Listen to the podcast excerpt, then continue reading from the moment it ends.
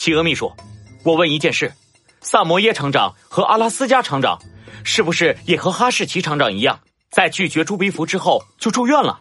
你这么一说，好像好像确实是这样。哼，果然如此。猴子警长的眼里好像有一团愤怒的火焰在燃烧。你放心，企鹅秘书，这件事就交给我们吧，我们一定会找出真相的。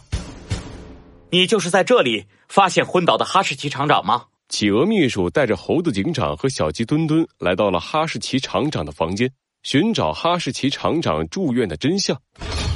啊，这里好闷啊，猴子警长。嗯，刚一进门，小鸡墩墩就忍不住捏了捏自己的鼻子。哈士奇厂长房间里的门窗紧紧的关闭着，弥漫着一股闷臭的味道。啊，不好意思啊，我们厂长是从北方来的，特别怕热，所以平时一直开着中央空调。我们想开窗通风，他还不让。不过我早上来的时候，空调好像坏掉了，要不要我现在打开窗通通风？不用了，企鹅秘书，在探查案发现场的时候，最好可以保证案发现场的完整，一点小小的改变就可能造成不一样的结果。现在。还是先让我们来看一看这里发生了什么吧。猴子警长扶起下巴，在哈士奇厂长的房间转了起来。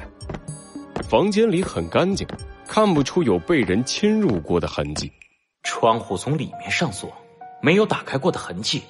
地板也很干净，没有脚印。咦，那是什么？猴子警长来到了哈士奇厂长昏倒的床边，这里有一片湿漉漉的痕迹。这可是。猴子警长伸出手，在湿掉的地方点了一下，然后把手放到了自己的鼻尖闻了闻，有股臭味，但是臭味当中好像还掺杂了一丝香味，这是什么呢？小鸡墩墩凑了过来，猴子警长把手伸到了小鸡墩墩的鼻子底下，小鸡墩墩，你闻闻，是不是臭味里面还有一股香味？嗯，确实是，这是什么呀，猴子警长？猴子警长刚准备启动数据模块，企鹅秘书听到了他们的对话，也走到了床边，刚一过来就露出了尴尬的表情。那个，呃，这好像是我们厂长流的口水。他睡觉的时候，只要感觉热，就会把舌头伸出来。我每次说他，他都不听。啊，呃是口水，原来是口口口口水，呃，真恶心。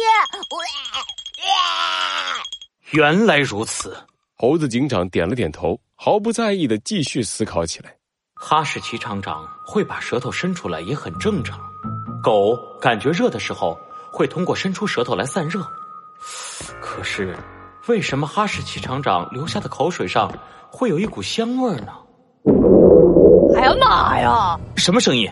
一阵打雷般的响声打断了猴子警长的思考。猴子警长和企鹅秘书一起转过头去，紧张的寻找声音的来源。啊，那个，呃，是我。啊。小鸡墩墩害羞的摸着自己的后脑勺，举起了手。刚刚吃的雪糕好像消化完了，我有点饿了。啊，吓死我了！刚才声音那么大，我还以为是炸弹呢。企鹅秘书拍了拍自己的胸口，从口袋里掏出了两块巧克力。小朋友，你先吃这个吧。这两块巧克力在我口袋里放久了，有点融化了，不过也可以垫垫肚子。耶，太好了！嘿，没关系，我最喜欢巧克力了。小鸡墩墩迫不及待的从企鹅秘书的手上接过了巧克力。猴子警长看着贪吃的小鸡墩墩，笑着摇了摇头。突然，等等。